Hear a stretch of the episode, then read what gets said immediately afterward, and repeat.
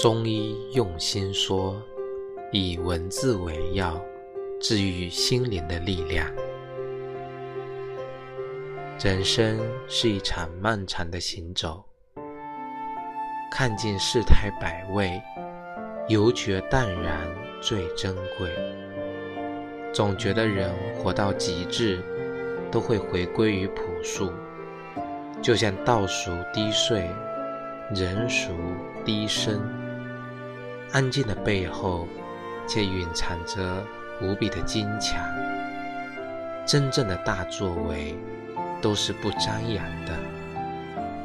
待人接物越发趋于平和，不是没了锐气，而是懂得了尊重。和平等，止于身，立于行，微笑更是一种力量。